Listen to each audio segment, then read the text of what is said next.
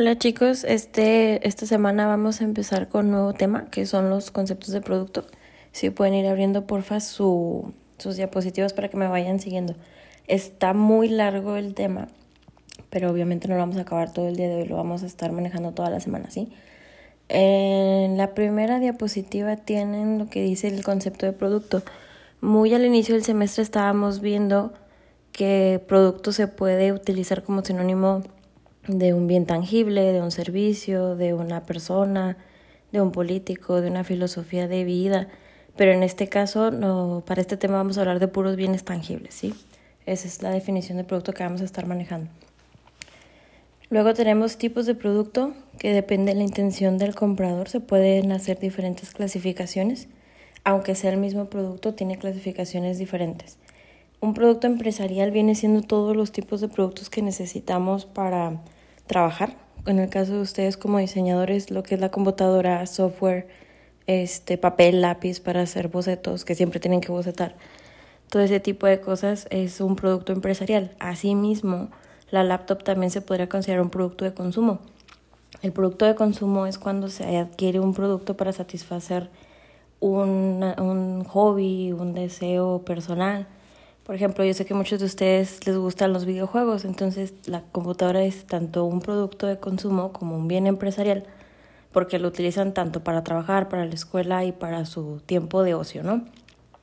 Y luego tenemos los productos de conveniencia, que es todos los artículos o productos relativamente baratos que no requerimos de pensarla mucho para comprarlo, un refresco, un borrito, ir a comprarse unas papas al Oxxo, cualquier antojito, ¿no? Cualquier compra compulsiva del súper viene siendo un producto de conveniencia.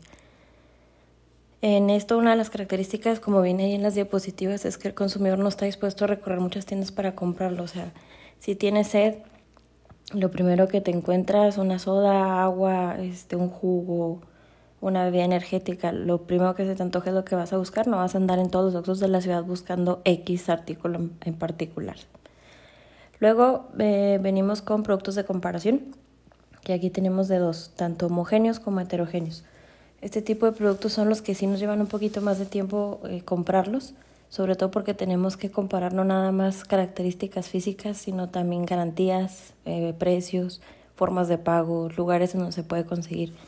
Y se clasifican en dos porque hay tipos de producto que se parecen todos, son iguales, como todo lo que es de blancos, refrigeradores, estufas, un horno, no tienen tantas diferencias tan marcadas que realmente nos vamos por recomendaciones, por la marca o por la forma de pago, no lo que más nos convenga.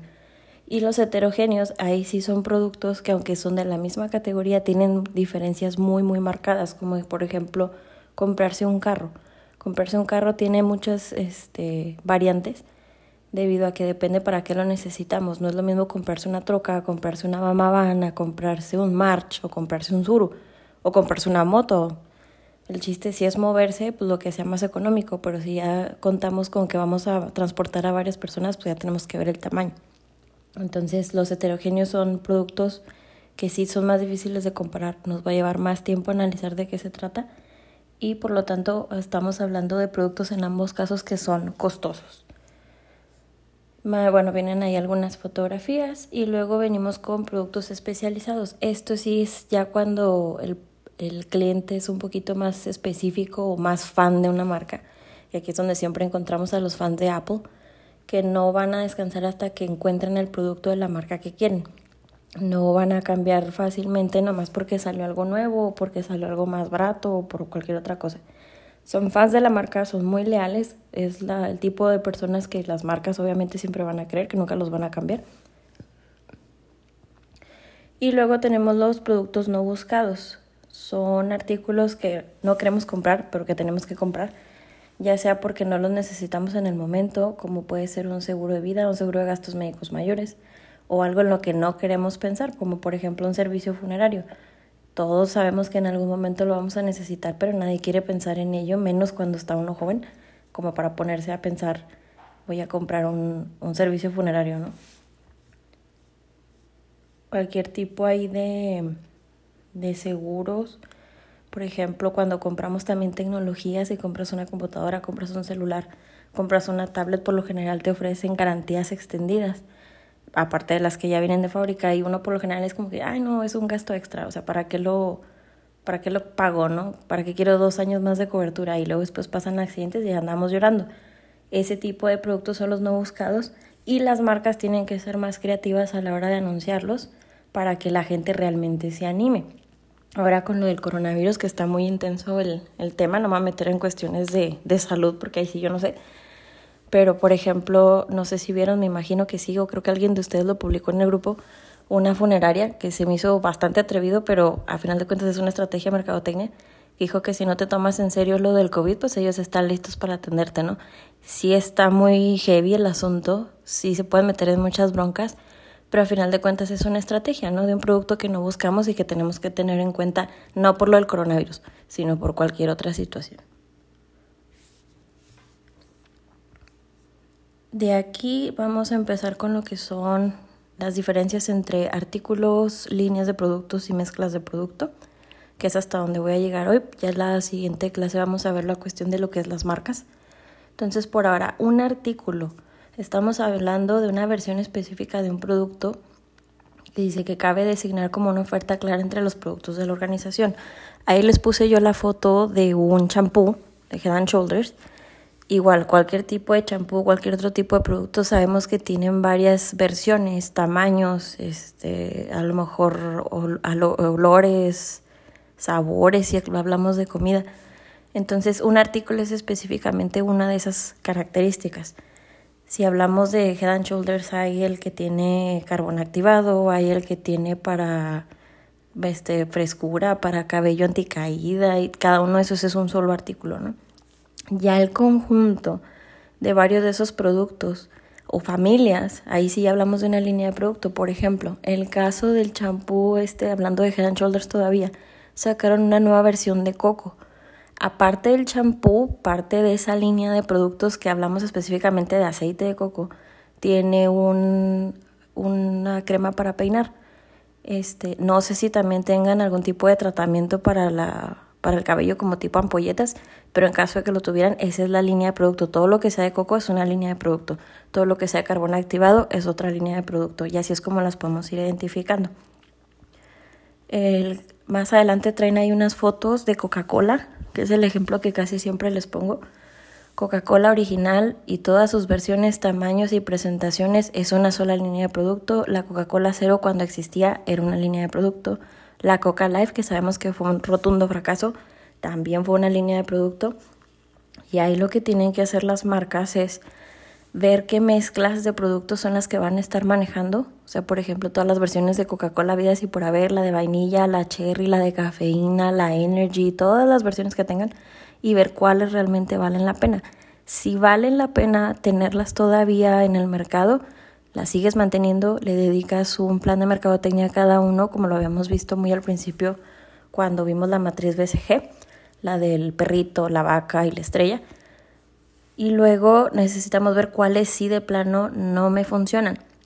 Si ya veo que yo mis productos no se están entendiendo, la gente no los está comprando porque no les gusta, porque no le entienden o porque son muy caros o porque no están disponibles, ahí tengo que plantearme si es mejor quitar esos productos de, de mi mezcla. Ahí más adelante traen lo que es la contracción de la línea de productos. ¿Qué es eso, no? Hay veces que las marcas sí se pasan, se vuelan sacando muchas versiones de su producto y ahí es cuando nos damos cuenta de que realmente no se necesitan o están muy repetitivos o la gente simplemente no les entiende, como fue el caso de la Coca-Cola Life. La gente no entendía por qué necesitábamos un refresco que tuviera un endulzante natural de stevia. Ya habíamos platicado también ese tema. O sea, si consumimos Coca-Cola realmente no estamos buscando cuidarnos, ¿no? Es, un, es un antojo de algo dulce, de refrescarte hasta cierto punto, porque sabemos que la coca no quita la sed. Pero en ese caso, cuando Coca-Cola lanzó su Coca-Cola Life, sí se emocionaron mucho que vamos a volver a lo básico y que lo natural, y realmente no funcionó. Les duró el gusto unos dos, tres años a lo mucho, tuvieron que quitarla y ahorita pues ya sabemos a qué hemos llegado, ¿no? A que también nos quitaron la Coca-Cola Light o que ya es menos este, común conseguirla. La Coca Cero sí aquí en México ya no existe y nos quedamos con lo que es Coca-Cola este, sin azúcar y Coca-Cola menos azúcar, porque la original también ya no la quitan.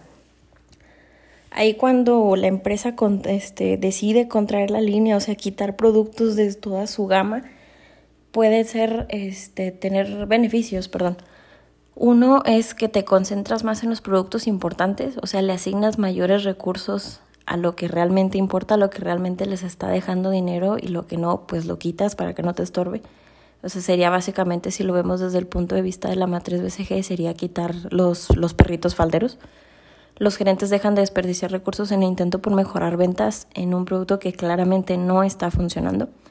Y los nuevos productos básicos tienen más probabilidades de triunfar porque pues, les asignan más dinero, ¿no?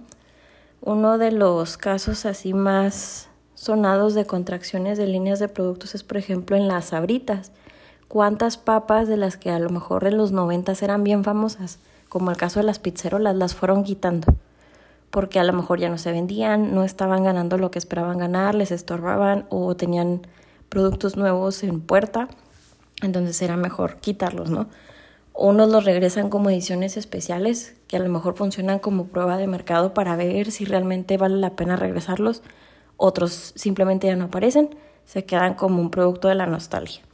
Otro de los casos fue, por ejemplo, en el 2015, 2016 más o menos, P&G se empezó a deshacer de varias de las marcas que tenía. Sabemos que manejan muchísimas marcas, entre ellas los jabones Kamai y las pilas Duracell. Y su gran rival en este tema de, de productos así de, de, consumo está Unilever, ¿no? Ellos compraron Duracell, ahora ellos la manejan y P&G así como que pues, se la venden. O sea, no estaban ganando lo que esperaban ganar, a pesar de que eran millones de dólares los que ganaban con las pilas pero ellos dijeron, ¿saben qué? Vamos a concentrarnos en las 100 marcas que más dinero nos dejan y las demás las vendemos y no pasa nada. Y pues otras marcas obviamente aprovechan, ¿no? No cualquiera se atrevería a rechazar eh, una cuenta como la de Duracell, que ya está bien establecida, que la gente conoce, que la gente confía, y, y, a empezar de cero, ¿no? Con unas pilas totalmente nuevas. Entonces son decisiones que se dan en el mercado. Realmente no hay una fórmula mágica que te diga si realmente vale la pena o no vale la pena dejar un producto, porque esa es decisión y a ver cómo nos va, ¿no? Se supone que todo esto se tiene que hacer con previa investigación de mercados, aunque sabemos que a veces no se hace, pero ese es el chiste.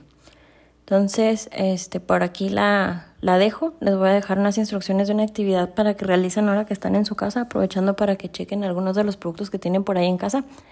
Y mañana empezamos con la cuestión de las marcas, que viene siendo la diapositiva número 24 ahí nos quedamos para, perdón, no el, no el miércoles, para el jueves que tenemos otra vez clase, ¿sí? Y pues cualquier duda, ya saben, estoy conectada en la hora de, de clase, igual si no es la hora de la clase, pueden este, mandarme un mensaje por el grupo de Facebook que tenemos. Sale, que tengan un buen día.